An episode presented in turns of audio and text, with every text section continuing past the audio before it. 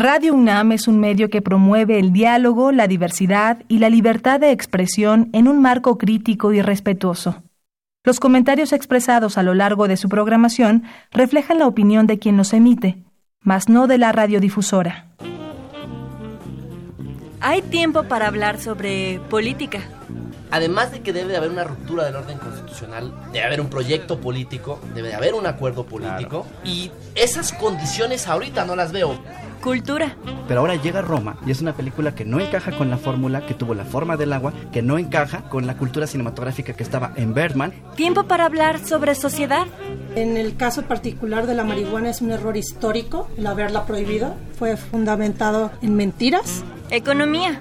Un barril de petróleo te sale en 20 dólares y lo puedes vender a 100, la cantidad de, ingreso que recibe el gobierno es gigante. Pero ese dinero se iba para corrupción. Tiempo para opinar y discutir sobre aquello que nos concierne como ciudadanos.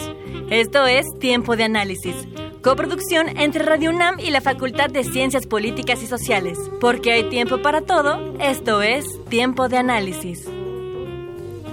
Muy buenas noches, les saluda Mariana Paricio. Les damos la cordial bienvenida a nuestro programa Tiempo de Análisis, el programa radiofónico de la Facultad de Ciencias Políticas y Sociales de la UNAM. Transmitimos a través del 860 de amplitud modulada y vía internet en www.radio.unam.mx. Los teléfonos en cabina son el 55 36 89 89, Lada sin costo 01800 505 26 88. También pueden seguirnos y enviar sus comentarios a nuestras redes sociales. En Twitter, arroba tiempo-de análisis. En Facebook, eh, búscanos como tiempo de análisis. Y en Instagram, tiempo-análisis. Pues esta noche vamos a hablar sobre eh, las escaladas de tensiones en la coyuntura del conflicto Estados Unidos-Irán. Y para ello tenemos invitados súper especiales eh, que nos van a dar una idea sobre este conflicto eh, del cual tuvimos conocimiento las últimas semanas y que podemos darle distintas aristas. Y para ello le damos la cordial bienvenida a la maestra Marcela Álvarez Pérez. Ella es catedrática de la Benemérita Universidad Autónoma de Puebla, maestra en estudios de Asia-África, con especialidad en Medio Oriente por el Colegio de México. Maestra Álvarez, bienvenida. Muchas gracias, Mariana. Buenas noches. Tenemos también acá el doctor Mohamed Badin El Yatiwi. ¿Lo dije bien? Muy bien. ¡Wow! Por primera vez. Eh, profesor de Relaciones Internacionales y coordinador del Seminario Permanente sobre el Islam en la Universidad de las Américas en Puebla. Buenas noches, muchas gracias. Eh, y posteriormente en el programa, eh, desde Qatar, eh, vamos a enlazarnos con el maestro Rafael Robles Gil. Él es maestro en estudios islámicos por la Universidad Hamad bin Khalifa de Qatar y politólogo por la Facultad de Ciencias Políticas y Sociales de la UNAM. Pues, eh, como saben, el tema que acá nos ocupa, como es un, eh, un programa en el que todos nos escuchan, siempre cuando pensamos Irán sumado con Estados Unidos, pues eh, resulta bastante complejo, sobre todo para, para, la sociedad, para el público mexicano, y por ello, eh, maestra Álvarez, yo le pediría que nos diera como un contexto general de qué significa esta eh, relación tensa desde finales de la década del 70, ¿no?, entre Estados Unidos e Irán. Pues mira, Mariana, yo diría que, que este esta tensión empieza desde antes, ¿no? Empieza desde el 53 con el golpe de Estado que se da al primer ministro Mohamed Mossadegh por parte de la CIA, eh, ya actualmente aceptado por parte de Estados Unidos. Y para poner un poquito este contexto del que hablas, estamos hablando del de, periodo de la Guerra Fría, para Estados Unidos era mucho más importante lidiar y, contener a la Unión Soviética que respaldar gobiernos democráticos. Creo que pues tenemos una idea general de lo que pasó en América Latina. Eh, pues otro caso comparativo es precisamente el de Chile, ¿no? El golpe de Estado que se le da a Salvador Allende para después eh, darle entrada al régimen eh, totalitario de Pinochet. Y podríamos decir que a grandes rasgos eso es lo que pasa en Irán después del 53. Mohamed Mossadegh, legítimamente, democráticamente electo, digamos, este, él logra tomar el control del Parlamento. Él eh, lo que hace es nacionalizar el petróleo, eh, poniendo pues en jaque los intereses en ese momento de la Anglo-Iranian Oil Company.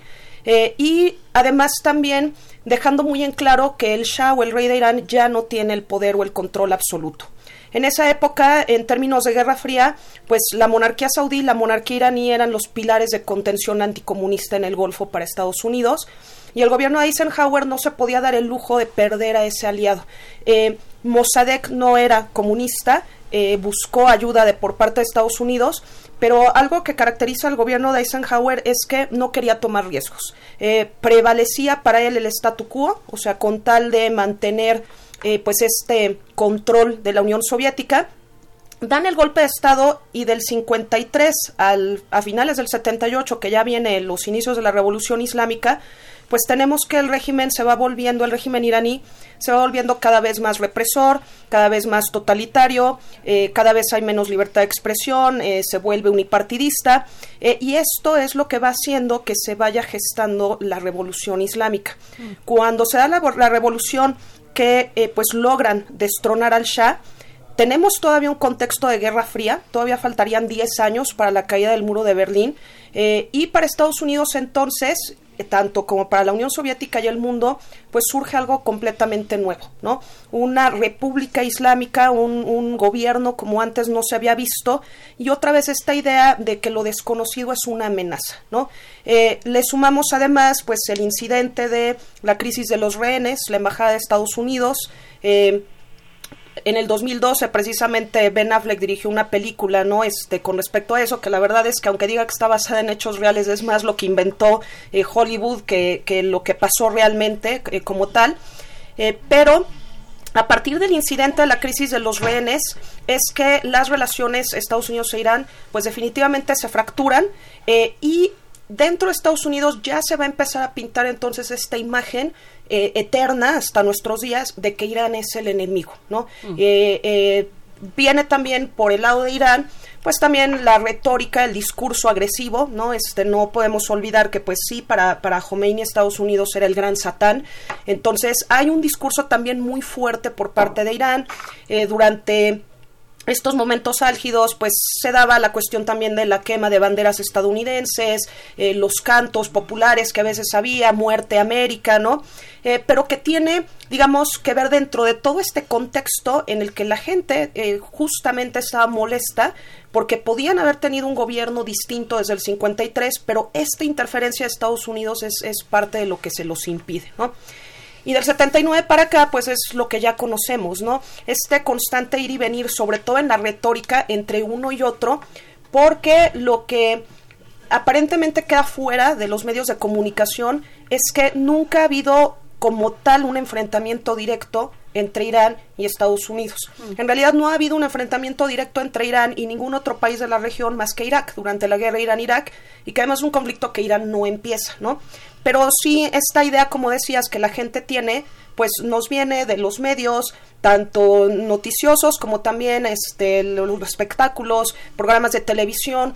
Eh, ya ha sido esta constante demonización de Irán como tal en general, pero en particular del régimen, eh, pues a partir de Estados Unidos y más adelante, que pues es un tema que imagino que estaremos tocando también a partir de los aliados de Estados Unidos en la región. Mm.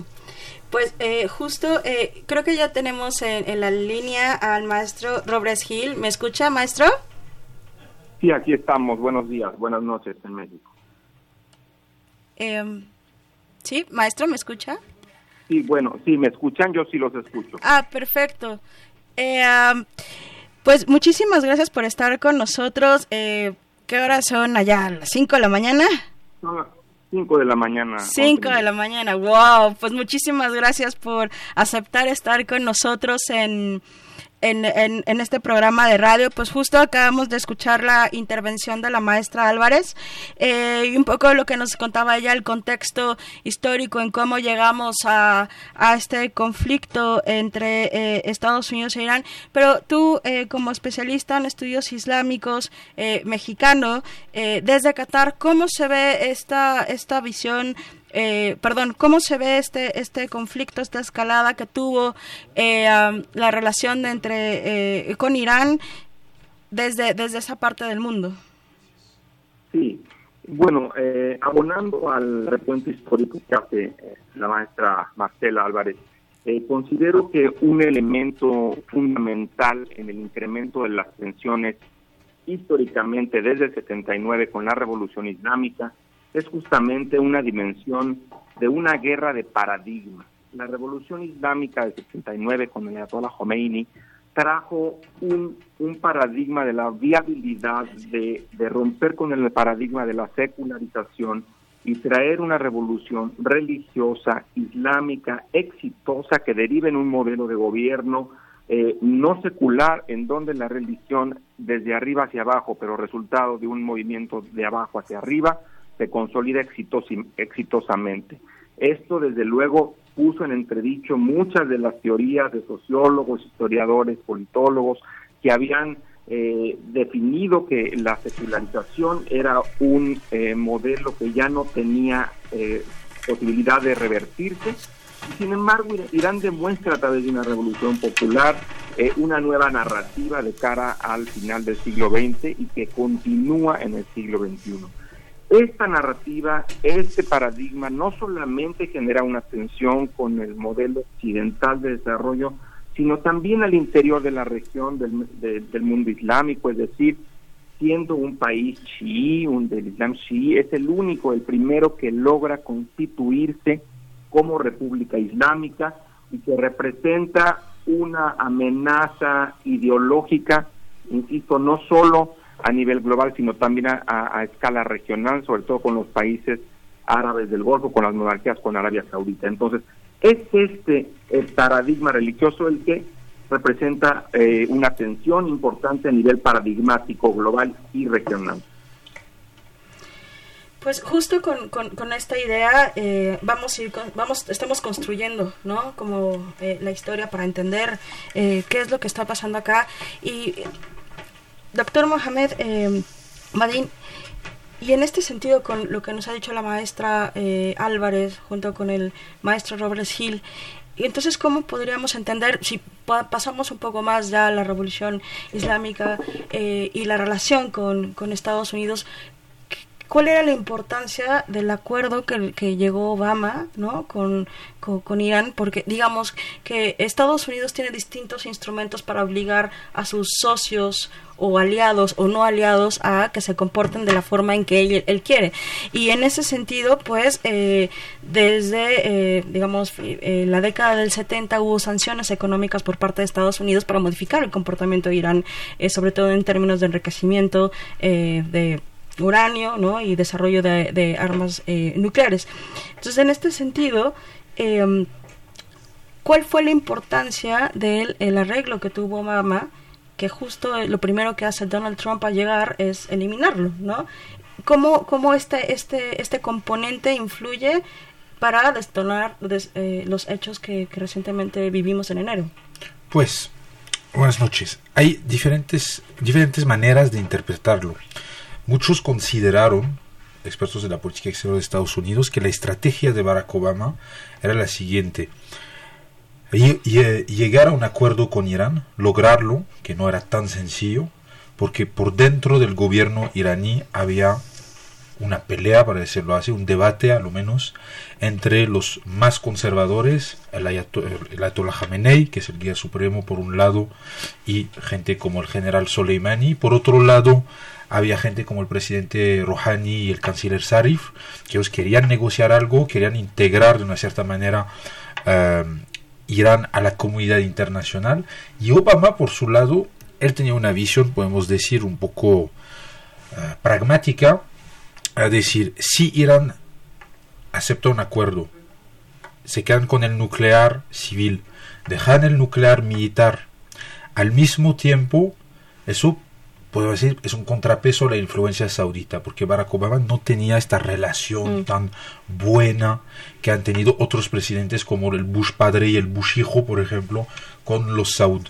Y la idea de Obama era decir, vamos a obligar de una cierta manera al gobierno iraní a abrirse, porque ya van a tener un acuerdo, y al mismo tiempo eso va a ser un contrapeso a la hegemonía saudita en Medio Oriente.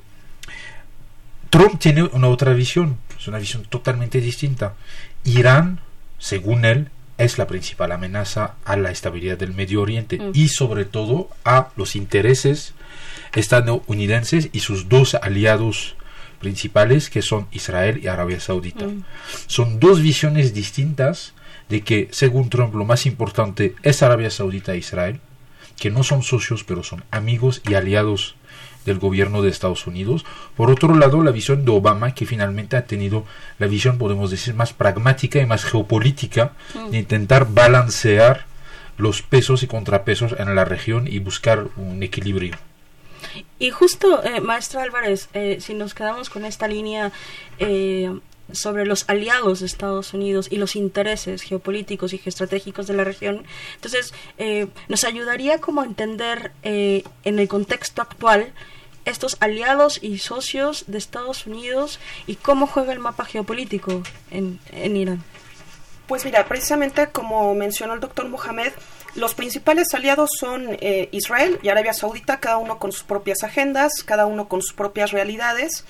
Eh, podríamos decir que un aliado a medias es Irak. Eh, ¿Por qué digo que aliado a medias? Porque a partir de la invasión estadounidense en el 2003, la presencia estadounidense ha sido muy fuerte. Eh, se enfocaron en la idea, pues, de un cambio de régimen en Irak, ¿no? Al, momento de facilitar que eh, se quitara del medio a Saddam Hussein, pero no pudieron concretar lo que les hubiera gustado que eh, hubiera sido un gobierno títere o, o una injerencia más fuerte en, en Irak como tienen, por ejemplo, en Egipto, eh, como tienen precisamente con su relación con, con los Saud, etcétera, ¿no? Eh, ¿Qué es lo que pasa en Irak? Irak es un país en donde por lo menos 60% de la población es chií. Entonces, eh, irónicamente, después del 11 de septiembre, con la intervención de Estados Unidos en Afganistán, que se remueve al talibán, y luego la invasión del 2003 en Irak, quitan a dos de los grandes enemigos de Irán. Eh, Estados Unidos mismo, de alguna forma, le abre la puerta a Irán para que empiece a tener más injerencia en la región. ¿Por qué? Porque en Afganistán, que pues ha sido la guerra más larga de Estados Unidos y ahí están metidos y que no han podido tampoco terminar de pacificar la zona, hay también grupos chiíes. Eh, hay grupos que han recibido apoyo por parte de Irán. De hecho, Irán ha jugado un papel importante también en la reconstrucción de Mm. partes de Afganistán después de, de la invasión. Eh, ya sabemos también que Irán pues tiene un aliado muy importante en Siria. Siria, que también es enemigo, además de ser vecino de Israel. Siria que ha representado también eh, pues esta digamos, esta molestia para, para Arabia Saudita también en la región, porque eh, el gobierno de los Al-Assad, eh, pues una de sus características fue precisamente ser un gobierno secular. ¿No? Eh, parte de- del problema de la guerra civil es precisamente los grupos suníes en su mayoría que, que exigían que el gobierno fuera más religioso, ¿no? Y que precisamente se ha hablado mucho de que eh, el gobierno saudí pues es el que ha estado inyectando recursos eh, pues para los grupos salafíes en la región. Entonces, lo que tenemos es que después del 11 de septiembre este cierto grado de estabilidad que había precisamente con el status quo se rompe y le permite a Irán tener, empezar a tener un mayor peso. Eh, eso es lo que le preocupa principalmente a Arabia Saudita y a Israel. Por otro lado, que pues es lo que está vinculado directamente con el caso de Soleimani, es que eh, Irán ha jugado más precisamente a utilizar los famosos proxies, ¿no? O sea, Mm. no meterse directamente, sino apoyar a otros grupos que, que están presentes en la región, Hezbollah en Líbano, los hutíes en Yemen, eh, que es su forma de empezar también a meterse y a extender esta influencia en estas, en estas partes. justo, digamos, estos eh, aliados ¿no? Eh, de Estados Unidos, que bien dicen ustedes, Arabia Saudita y, e Israel, pero, eh, maestro Ro- Robles Gil, ¿qué nos dice de los europeos? Porque también, ah, digamos, han sido un, un componente importante, o fueron un componente importante en esta última, en, esta última eh, fricción entre Irán y Estados Unidos.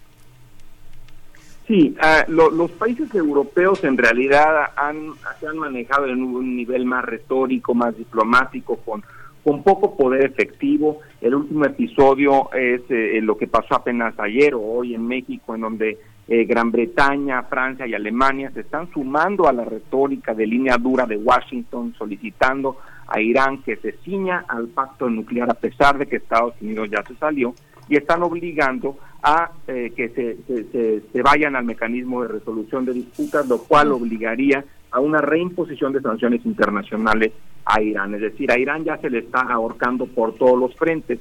Pero hay una dimensión en cuanto al punto de los aliados internacionales de Irán y de Estados Unidos que me parece también irrelevante mencionar, y es el caso de los países del Consejo de Cooperación del Golfo a nivel regional Medio Oriente. Después del 79, en la Revolución Islámica, inmediatamente después el mecanismo al que, se al, que tuvo que recurrir Arabia Saudí es a la conformación del Consejo de Cooperación del Golfo, en donde todas las monarquías se aglutinaron, en parte para tener una posición en la guerra Irán-Irak, defendiendo el campo árabe, pero también para contener ideológicamente en un solo grupo federado o semifederado a la ideología de la revolución islámica. Lo que estamos viendo desde el 2017, en, en junio, cuando se da el bloqueo por parte de Arabia Saudita, eh, Bahrein, Egipto y Emiratos Árabes en contra de Qatar, es que el Consejo de Cooperación del Golfo se fractura y deja de ser efectivo. Mm. Esto es fundamental para entender también esta confianza adicional que tiene Irán para avanzar en sus posiciones en la región pues ya no contaba con este freno unificado del Consejo de Cooperación del Golfo. Además, Qatar se convierte en un aliado estratégico de Irán, con quien comparte más de 200 kilómetros de frontera marítima, donde está una de las más importantes reservas de gas natural en el, en, el mundo, y esto convierte también eh, en este rompimiento del Consejo de Cooperación del Golfo. Entonces, eh, Arabia Saudí a pesar de que ha tenido una hegemonía histórica, sobre todo por atender a Meca y Medina, las ciudades sagradas en su territorio, pero ya no es este, esta voz única del Islam, no solo en general, sino suní, porque entran otros actores a jugar eh, luchando por la opinión pública de los musulmanes a nivel mundial. Eh, eh, Qatar, a pesar de tener esta relación estratégica con Irán, tiene la base de Al-Udeid, que es la base militar más grande de Estados Unidos en la región, y lo convierte en un actor que juega, pero también eh, ante la amenaza de los Emiratos Árabes de llevársela, de solicitar a Washington llevar la base militar estadounidense a territorio emiratí, dejando a Qatar, digamos, eh, mucho más vulnerable, Turquía entra como un actor semi-europeo, semi-asiático, pero musulmán, al terreno e, e, inaugura la base militar turca en territorio caparí. Entonces, eh, esto ha cambiado mucho la dinámica regional porque eh, Arabia Saudí ya no cuenta con este cuerpo eh, de los de las monarquías de lujo unificado y tenemos nuevos actores jugando en la región y debatiéndose la influencia iraní como pudiera ser Turquía, Qatar, es decir, hay una hay un nuevo diseño de alianzas regionales en donde el Consejo de Cooperación ya no funge como actor, sino que Turquía, Qatar, Rusia, China entran también en este vacío de poder que estaba dejando la retirada parcial de Estados Unidos, lo podemos comentar más adelante, y que es finalmente uno de los objetivos que ha eh, buscado Soleimani históricamente, que es el retiro de las tropas estadounidenses de la región. Justo me quedo con, con esto que has dicho, eh, eh, ha dicho maestro eh, Robles Gil, porque hay algo que hay algo bastante claro y es que Estados Unidos ya no es la potencia hegemónica que de la que hablábamos, ¿no? En, en el siglo pasado o con una capacidad tiene todavía el despliegue militar. Eh, sin embargo, este este nuevo diseño de alianzas regionales que usted menciona, sumado a la capacidad que tiene Estados Unidos de imponer sanciones económicas o, eh, o no, junto con el, establecer el pacto nuclear, ¿cuáles serían entonces o cuál sería el papel de Estados Unidos? Y esa es la pregunta que le quiero hacer al doctor Mohamed. Es, ¿Cómo consideras desde su perspectiva eh, la posibilidad que tiene eh, la administración de Donald Trump ahora de imponer sus intereses en este en este escenario con de nuevo tal como nos decía el maestro Robles Hill un diseño de alianzas regionales distinto no tal como nos mostraba la maestra Álvarez no con una capacidad de maniobra de los aliados de Estados Unidos dentro de la región. Pero Estados Unidos con esta diferencia si podemos decir capacidad de poder de establecer sus intereses y de accionar entre el pacto y sanciones económicas, ¿cómo, ¿cómo lo ves? En este escenario donde las alianzas ya no parecen ser tan claras o que se están reconfigurando. Pues el tema de Estados Unidos en la región se está, está cambiando. No estamos en el contexto de la Guerra Fría, eso también impacta. La potencia estadounidense sigue una potencia enorme al nivel económico, al nivel militar, etc. Ahora, hay una diferencia fuerte entre Irán y Estados Unidos. Estados Unidos tiene aliados en la región, que son principalmente Israel, Arabia Saudita y los Emiratos. Podemos agregar Egipto, por ejemplo, Jordania, Mm. pero Jordania no tiene peso militar, Egipto sí. Irán, es algo interesante, no tiene tantos aliados, tiene socios, es diferente. Turquía, Erdogan es un socio de Irán en el conflicto sirio para llegar a un acuerdo. No tienen la misma postura al inicio frente a Bashar el-Assad, pero a partir de los acuerdos de Astana, con los rusos llegaron a ser, de una cierta manera, los padrinos del acuerdo, los tres países. Los aliados de Irán no son estados, son milicias, son grupos. Mm. El Hezbollah en Líbano, Hashabi en Irak, los Houthi en Yemen, movimientos sociales en Bahrein. No son estados, es una gran diferencia. Mm. Y hasta los rusos, si salimos un poco de Medio Oriente, los rusos no se metieron mucho en la muerte de Soleimani. Hubo un comunicado que no es normal, etcétera, etcétera, pero no se metieron mucho. Ahora, Estados Unidos tiene una enorme ventaja, que es el dólar. Y eso, en la economía internacional, sigue un instru- instrumento, yo diría, nuclear, de cierta manera. Mm. Trump se da cuenta de algo, tiene ot- otra estrategia, no como Obama, como lo dije antes. Él quiere presionar militarmente con ese tipo de asesinatos a Irán, no va a invadir a Irán, no lo va a hacer como W. Bush en Irak, y quiere asfixiar al nivel económico el país. El Banco Central iraní está en una situación muy grave de crisis financiera. No hay estabilidad macroeconómica, hay una inflación enorme, una población joven que es mucho más exigente que la generación de los ochentas.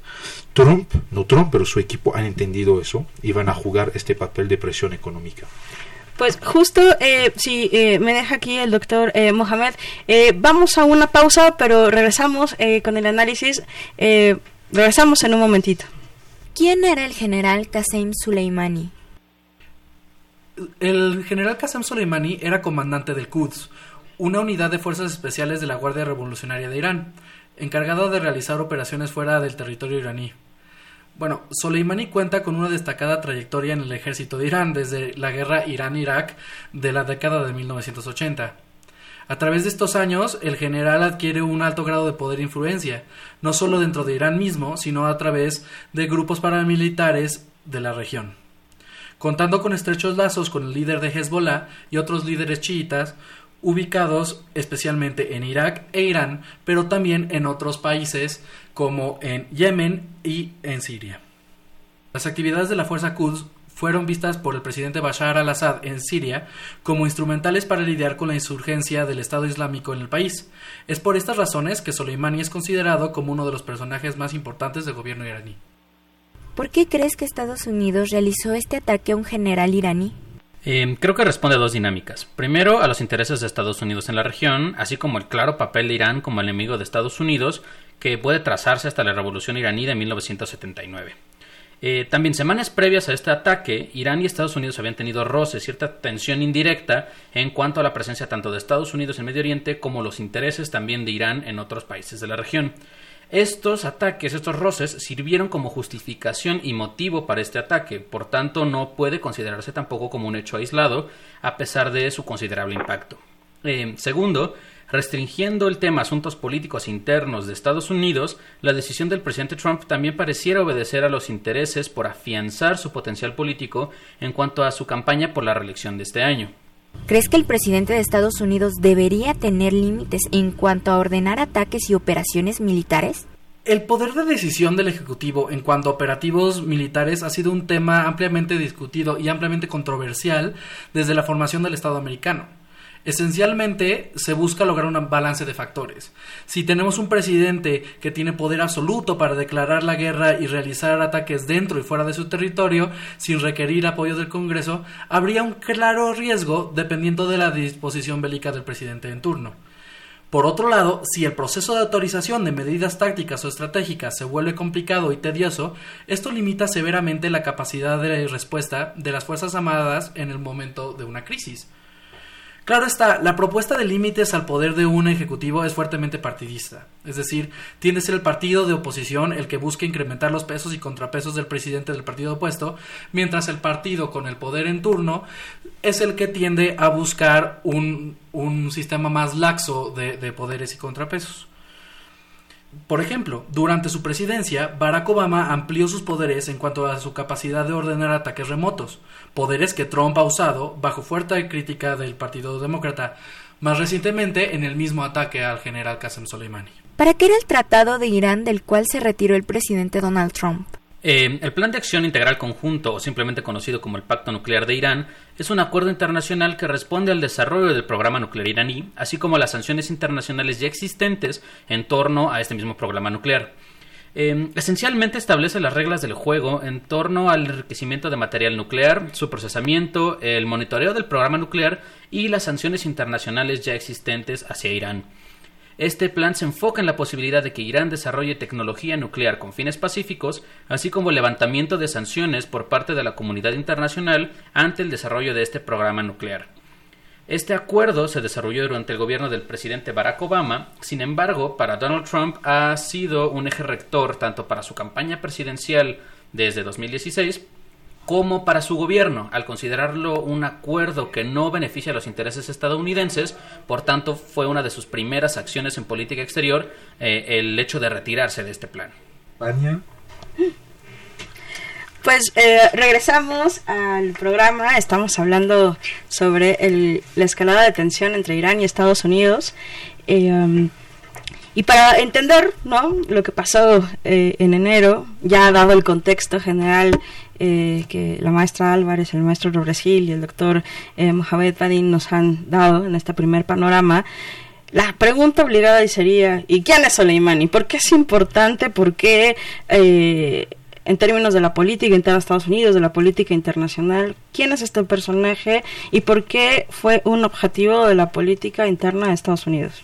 Pues, para contestarte, los, la decisión de Trump de asesinar a Soleimani es una decisión sobre todo simbólica, simbólica en varios aspectos.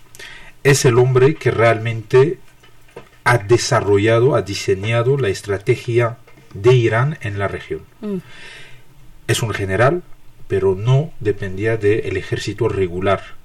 En Irán, a partir del 79, Khomeini diseñó el ejército regular, normal, con 350.000, 400.000 hombres, y los guardias de la revolución, que es otra cosa que no depende del presidente, no depende del gobierno, depende directamente del guía supremo. Son 250 mil hombres y es, por una parte, la protección del régimen dentro del país cuando hay un movimiento social, pero es sobre todo una fuerza que permite exportar la revolución iraní. Mm. Y hay una fuerza por dentro de los guardias de la revolución que se llaman los Pazdaran, la fuerza Al-Quds, la fuerza Jerusalén. Al-Quds es Jerusalén en árabe.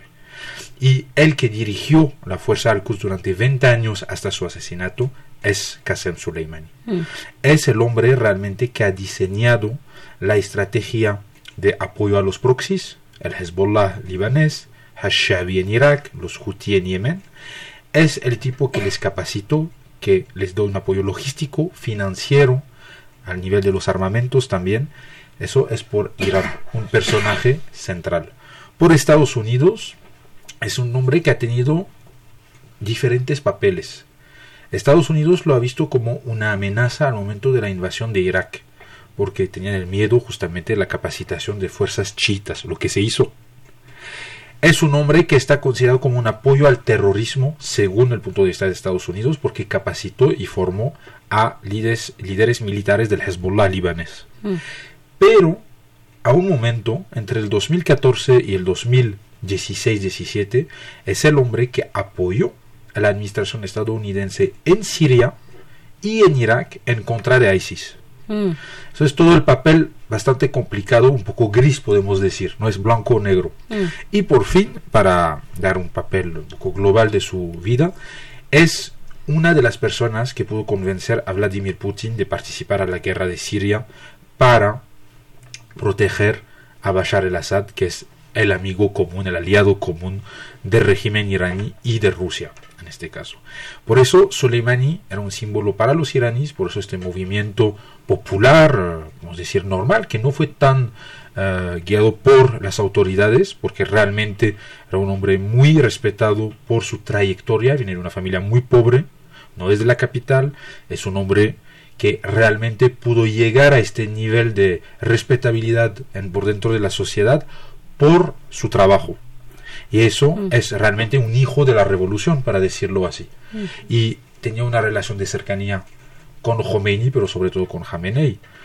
Ver Jamenei ro- llorando el día que llegó el cuerpo es algo muy simbólico. Jamenei no es un hombre que deja, que muestra sus sentimientos cada día. Eso es algo muy simbólico. Y para los Estados Unidos fue también una manera de mostrar a los estadounidenses que los Estados Unidos tienen la capacidad de asesinar a cualquier persona en cualquier lugar, en cualquier momento.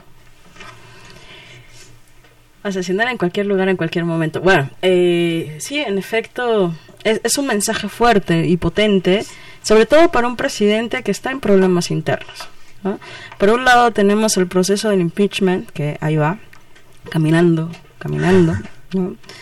Eh, bueno, no, no, no, este es el programa para discutir eso, pero por supuesto que el impeachment y eh, uno de los, de los cargos que le están imputando al presidente Trump tiene que ver con abuso de autoridad. ¿No? Este abuso de autoridad que estamos con otro, otro país, ¿no? con Ucrania, pero que en efecto este abuso de autoridad ha permitido para algunos demócratas rectificar en el proceso de impeachment junto con el asesinato de Soleimani. Hay una tentación, y lo que hemos escuchado a lo largo de estas dos semanas, de decir, bueno, tal vez la administración Trump eh, buscó de alguna forma eh, mostrar este poderío con una posible intentona de guerra.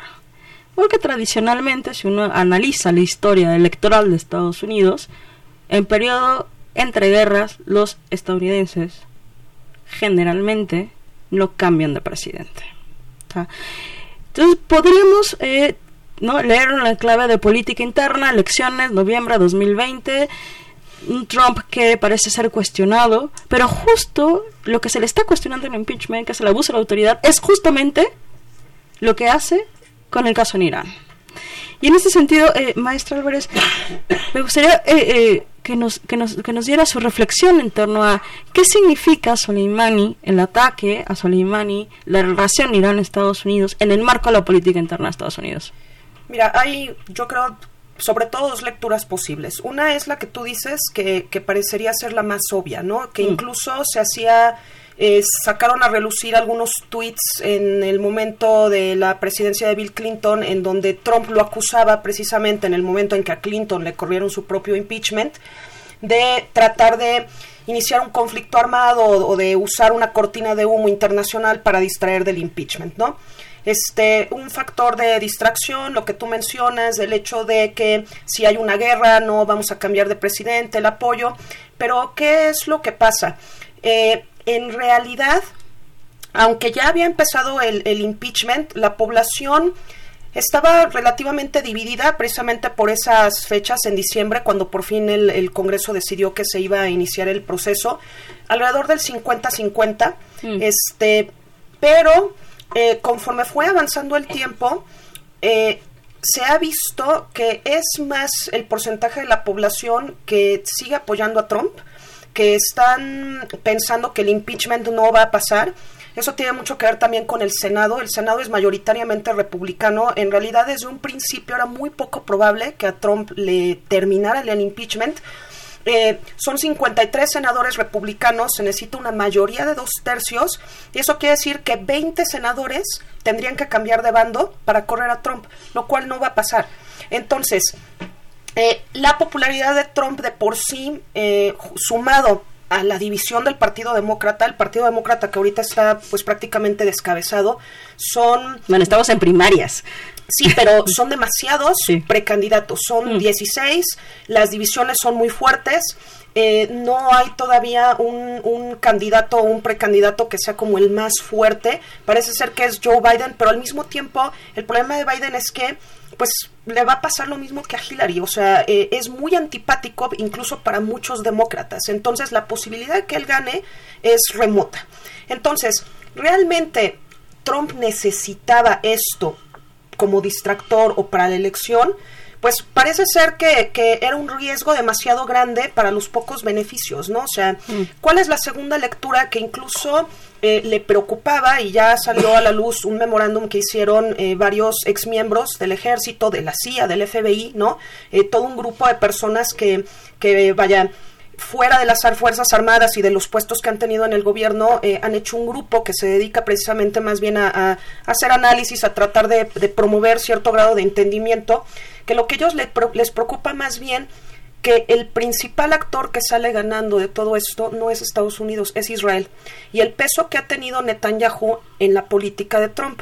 La cercanía que hay, eh, pues, de Netanyahu, no nada más con Trump padre, sino con Trump hijo, con su yerno, ¿no? Mm. Eh, cómo Israel más bien es el Estado que había estado presionando a Estados Unidos para que Estados Unidos a su, Estados Unidos a su vez presionara a Irán, ¿no? La cuestión de romper el acuerdo nuclear, la, cuestión de este, volver a reiniciar las sanciones, eh, incluso se llega a decir que pues ya la decisión de asesinar a Soleimani venía desde hace siete meses, ¿no? Mm. Pero que no habían encontrado como la justificación, el momento adecuado para, para llevarlo a cabo, ¿no?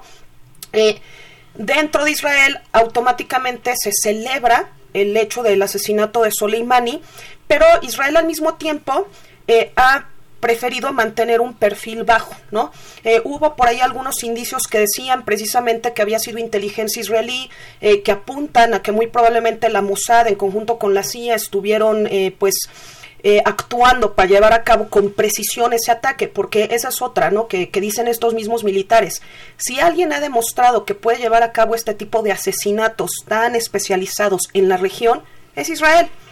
Pero, eh, como al mismo tiempo no han, eh, no han tratado de llamar la atención hacia ellos, porque también son los que tienen más que perder. Geopolíticamente, ellos sí están ahí, Estados Unidos no. Ellos sí podrían temer un ataque eh, en represalia por parte de Irán.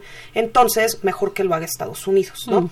Este, y entonces yo creo que esa es una segunda lectura que los mismos medios estadounidenses son pocos los que lo han sacado a la luz precisamente porque viene también toda esta cuestión de que cualquier crítica que se haga en contra del Estado de Israel automáticamente se tacha de antisemitismo, ¿no? Mm. Este, pero yo creo que eso es otra lectura que no debemos dejar de lado, ¿no? ¿Quién gana más de toda esta situación? Eh, se rumora también que ya empezaba a haber una cierta aproximación, ¿no? Este, entre Arabia Saudita e Irán, ¿no? Tal vez buscando ahí una distensión. ¿Quién tenía también más que perder de eso? Israel, ¿no? Entonces, eh, estos militares apuntaban precisamente a que ha habido ciertos momentos, ciertas presidencias en donde se ha notado más la influencia y el peso de los primeros ministros israelíes. Y pues Netanyahu, como comentábamos hace un momento fuera de, los micrófonos, eh, pues él también está pasando por su propio proceso de que se le está acusando de corrupción, de que corre el riesgo de ir a prisión eh, y que entonces a él también le sirve el hecho de, que ocurra esta situación y de que incrementen la tensión en la región, porque pues es lo mismo, ¿no? Eh, los israelíes teniendo miedo precisamente de que haya una escalada, pues no van a querer cambiar al gobierno que hasta el momento les ha demostrado que es el que puede protegerlos, ¿no? Este, entonces yo creo que es un poco el juego de ambas cosas, ¿no? La misma política interna estadounidense, pero pues hay que recordar que uno de los principales benefactores, tanto de demócratas como republicanos, es el lobby israelí. O sea, siempre han tenido mucho peso también dentro de la política interna. Y no solo el lobby, sino también eh, Israel es el gran aliado de Estados Unidos en los organismos internacionales, ¿no? Digamos, eh, en los votos que realmente importa Estados Unidos, de acuerdo al Departamento de Estado anualmente, en el marco de, las Naciones Unidas, pues hay dos aliados fundamentales, que es Israel y las Islas Marshall. Entonces, es muy consistente este, esta segunda mirada que nos, que nos ofreces, maestra, maestra Álvarez. Eh, maestro Robles Gil, siguiendo con esta línea, si, si tomamos en cuenta lo que nos ha dicho la maestra Álvarez, apoya, eh, digamos, apoyan por un lado Israel, o le hacemos el, el, el, trabajo a Israel por un lado, pero por otro lado uno de los costos, ¿no? A partir de la justificación que ya los colegas han puesto en la mesa, uno de los costos que eh, me parece que fueron importantes, no solo para Donald Trump, sino para los siguientes presidentes en Estados Unidos, tiene que ver con la reducción de poderes por parte del Congreso para declarar la guerra o para inserir intervenciones externas. Esto que había eh, obtenido eh, George Walker Bush eh, con los ataques del 11 de septiembre del 2001, pues el Congreso lo ha eliminado completamente, sobre todo, y la base de em, hacer uso indebido de los poderes constitucionales del, Ejecutivo en Estados Unidos. ¿Qué piensas al respecto sobre este punto? Sí, bueno, eh, eh, claramente eh, no se puede dejar de lado que lo que pasó en el asesinato táctico de Soleimani, siendo él prácticamente la representación física y simbólica de la seguridad nacional de un Estado, en este caso de Irán, es en sí mismo una declaración de guerra. Es decir, no podemos marginar la dimensión de esto como un magnicidio. Mm. El nivel simbólico, el nivel histórico de este asesinato es un acto de guerra en sí mismo, porque se está atacando al hombre fuerte de un Estado, al artífice de una seguridad nacional. Y, yo y considero que esto eh, eh, está realizándose en un marco de absoluta impunidad que debe de señalarse por el, eh, de manera histórica hacia adelante. La muerte de Soleimani, por lo tanto, yo no la veo como una coyuntura solamente. Eh, y eh, Soleimani es un punto de inflexión, su muerte es un punto de inflexión en el análisis regional, en la dinámica regional que tendrá resonancias por muchos años venideros, es una marca indeleble en la memoria colectiva de los iraníes, que es un pueblo eh, que está acostumbrado a tejer colectivamente la memoria por la misma eh, forma de ejercer la religión del Islam chií, en donde Soleimani, a tu pregunta de quién es Soleimani, bueno, Soleimani es ahora también un mártir. Mm. Y esto es una cosa que debemos subrayar, independientemente si el Estado iraní ha eh, implementado mecanismos para hacer de él un mártir, ha sido la población que se volcó a las calles de manera inédita desde hace más de tres décadas, no se veía esto en Irán, ni siquiera en las en las, en las protestas o en las demostraciones orquestadas desde el Estado. Eso superó en todas las ciudades de la República Islámica, eh, volcándose, demostrando una unidad eh, nacional que ya estaba peligrando por las protestas que vienen eh, cuestionando al régimen por más libertades. Y eso es importante porque la muerte de Soleimani lo que, lo que demuestra una de las conclusiones que podemos ver es que la revolución islámica a sus 40 años de existencia sigue latente y sigue viva porque ante una amenaza externa, ante un momento en donde se está llevando un pueblo, una nación a un conflicto externo, se manifestó, se expresó físicamente en las calles una unidad nacional en torno a la República Islámica y eso fue muy importante. Claro que después, eh, con lo que ocurrió con el avión ucraniano, nuevamente hubo una fractura, pero se demostró que ante la amenaza externa hay unidad nacional en torno a la revolución islámica y eso fue muy importante. Una conclusión también que se puede eh, encontrar después de, este asesinato es que Estados Unidos es, eh, eh, tenía una política exterior muy errática, una toma muy disfuncional de decisiones, que es capaz de afectar sus propios intereses a partir de sus propios actos en la región y que ciertamente el ganador si es que podemos hablar de ganadores y perdedores, que yo creo que es muy temprano para, para, para dimensionar esto. Ciertamente había una aproximación, como mencionó eh, la, maestra Marcela Álvarez, eh, una aproximación entre Saudi Arabia, incluso Emiratos, de negociar ya con, con Irán y bueno esto otra vez se ve trastocado para dar a otros a, otros actores eh, una victoria más importante eh, es importante mencionar también que bueno aquí pareciera que estamos en un escenario en donde estamos orillados uno o a regresar a las, a las negociaciones del pacto nuclear en la base 2015 o a mm. una guerra de mayores dimensiones, asimétrica o convencional,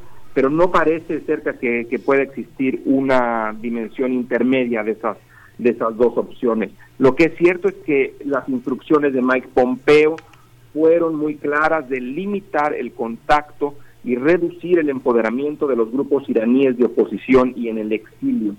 Por lo tanto, la, el discurso de, buscar un cambio de régimen en, en Irán ahorita ya no es muy claro. Lo que sí es muy claro es que estamos en un escenario de una guerra de narrativas muy importante, entonces los medios de comunicación están jugando un papel fundamental, eh, distrayendo de cuáles sean las prioridades y cuáles sean lo que acaba de pasar, el magnicidio reemplazado por el derribo del avión ucraniano, mm. en fin, e, es una cosa que hay que poner atención, la guerra de narrativas que estamos eh, presenciando es sumamente importante y de gran escala.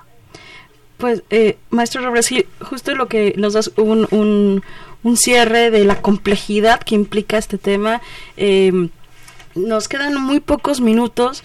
Eh, pero con nuestros invitados, eh, los tres cada uno nos ha eh, proporcionado información para entender un poquito más sobre este conflicto que no son claroscuros, eh, que no es fácil identificar ganadores y perdedores, que, que, es un tema que hay que que adentrarse y que desde este lado del mundo pues también es bastante complejo. Para, para cerrar nos quedan eh, cinco minutitos. Eh, les pediría a nuestros queridos invitados hacia dónde vamos. Yo sé que es un tema súper complejo y que no tenemos una bola de cristal como académicos, pero en un minutito y medio, ¿cuáles son sus perspectivas, al menos de aquí a las elecciones de noviembre del 2020 en Estados Unidos? Por favor, maestro Álvarez. Pues mira, en el caso particular de, esta tensión, vaya, entre Estados Unidos e Irán, yo opinaría que, que, lo que muy probablemente sigue, a menos de que de repente haya algún otro incidente, ¿no? Este, yo creo que más viene ya como una desescalada de las tensiones, ¿no? Eh, como que quedó muy claro que el, el contraataque que lleva a cabo Irán en contra de Estados Unidos no tenía la intención real de dañar o matar, sino era el hecho de decir, aquí está mi venganza, ya estamos parejos hasta cierto punto, mm. tenía que responder de alguna forma, pero hasta aquí. Porque Irán precisamente por la cuestión del problema económico, eh, la tensión que ya ha habido interna por todas las protestas populares eh, por, eh, en contra del régimen, por toda esta situación que ya me mencionó este Mohamed, no le conviene tampoco entonces eh, iniciar un conflicto nuevo, ¿no? Este, yo apuntaría a que va a empezar a haber una desescalada y que ya Trump precisamente ahorita con, con otra vez sus fichas llenas, pues se va a dedicar nuevamente a lo que es la carrera presidencial, que es lo que realmente le interesa, lo que está haciendo ahorita, ¿no? Porque ya empezó otra vez a andar en campaña y hacer todo eso. Ahora nos toca a nosotros. Le tocó a Irán, ahora le toca a México. Por favor, eh, doctor Mohamed. Pues Creo que va a depender mucho de lo que va a pasar en la región. Hay que acordarse que el asesinato de Soleimani fue justificado por la administración Trump como una respuesta a la tentativa de toma de posesión de la embajada de Estados Unidos en Bagdad, en Irak. Hay un trauma en Estados Unidos, sobre todo por la gente de la generación de Trump, que son que es la embajada de Estados Unidos en Irán en el 79. Trump no quiere ser el nuevo Carter, no quiere perder la reelección por un tema de este tipo. Mm. Sí, yo creo que Marcela tiene toda la razón. Los iraníes no van a intentar pelear, tienen otros problemas internos. Pero si tenemos intereses estadounidenses en la región que son atacados, Trump puede usar durante la campaña electoral para una forma de unión nacional y para molestar también a los demócratas que no tienen otra alternativa que seguir en este momento, va a ser defender los intereses estadounidenses pegando a Irán. O con nuevas sanciones, no sé qué tipo de sanciones pueden inventar porque hay demasiadas por el momento, pero tienen la capacidad de hacerlo, son creativos. La segunda es una respuesta tipo asesinato de otra personalidad. Y yo creo que eso también afecta mucho a los iraníes porque se dan cuenta que fuera de Irán hay un riesgo en cualquier lugar. Y creo que hay que seguir mucho lo que va a pasar en Irak porque hay una crisis política en Irak, hay grupos chiitas que están a favor de Irán, otros no, como Muqtada Sadr. A ver qué va a hacer Muqtada Sadr y su grupo, a ver qué va a decir el Ayatollah Sistani, a ver cómo van a constituir un gobierno, etcétera, etcétera. Eso que también creo que va a influir en la estrategia de Irán en la región y también en la estrategia estadounidense. Maestro Robles dos minutitos, ¿con qué cerramos? Soleimani trajo a la superficie, su muerte trajo a la superficie la evidencia de dos fuerzas ideológicas principales que hoy están en una batalla por la definición de la identidad y de la política del Medio Oriente. La primera fuerza es la fuerza antiimperial, la de la resistencia, la del Mukawama, que es la resistencia global, que es el eje de resistencia articulado por fuerzas en Líbano, en Irak, en Irán, con Hamas, con Hezbollah, con Ansarullah, con el Hastushabi, con la Hermandad Musulmana, y que ha sido la estrategia iraní desde 1979, la de la resistencia, es la más antigua. La otra fuerza que también está en tensión ahorita es la fuerza revolucionaria, la de la Saura, la libertaria, pluralista, democrática, que busca eh, una justicia social, libertades individuales, derechos, derechos individuales, etcétera, que está en contra del autoritarismo, la corrupción, etcétera. Estas dos fuerzas habían coexistido en esferas separadas en la región, pero hoy están enfrentadas, están enfrentadas en Irak, en Irán, en Siria, en el Líbano. Entonces, esto es muy simbólico porque ahora sí está eh, dándose en la región una la batalla ideológica posiblemente la más importante en medio siglo o más, desde que, desde que la región está articulada en estados.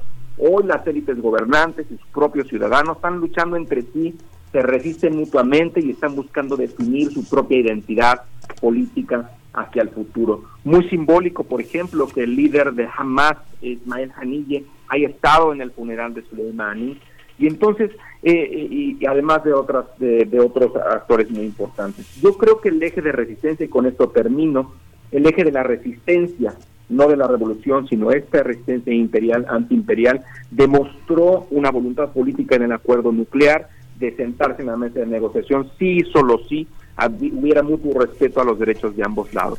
Hoy eh, no hay acuerdo nuclear, hoy o, desde que o existe el acuerdo nuclear pero ya muy desmejorado desde la salida de Estados Unidos y el, la moneda está en el aire, pero es importante esta situación. Se está redefiniendo la región con una batalla ideológica fundamental entre la resistencia a nivel global y una revolución a nivel doméstico. Maestro Regil, eh, le agradezco muchísimo desde Qatar eh, por desmadrinarse con nosotros. Eh, agradezco al doctor Mohamed Badin El Yatiwi y a la maestra Marcela Álvarez Pérez por estar con nosotros el día de hoy. nos queda muchísimo por analizar. Sin embargo, se nos ha acabado el tiempo. Estuvo en la operación de cabina Humberto Sánchez Castejón y en la continuidad Tania Nicanor.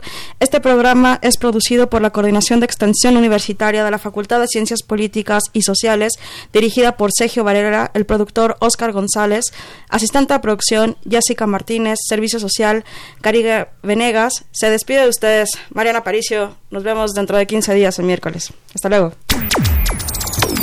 Esto fue Tiempo de Análisis una coproducción de Radio UNAM y la Facultad de Ciencias Políticas y Sociales. Tiempo de análisis.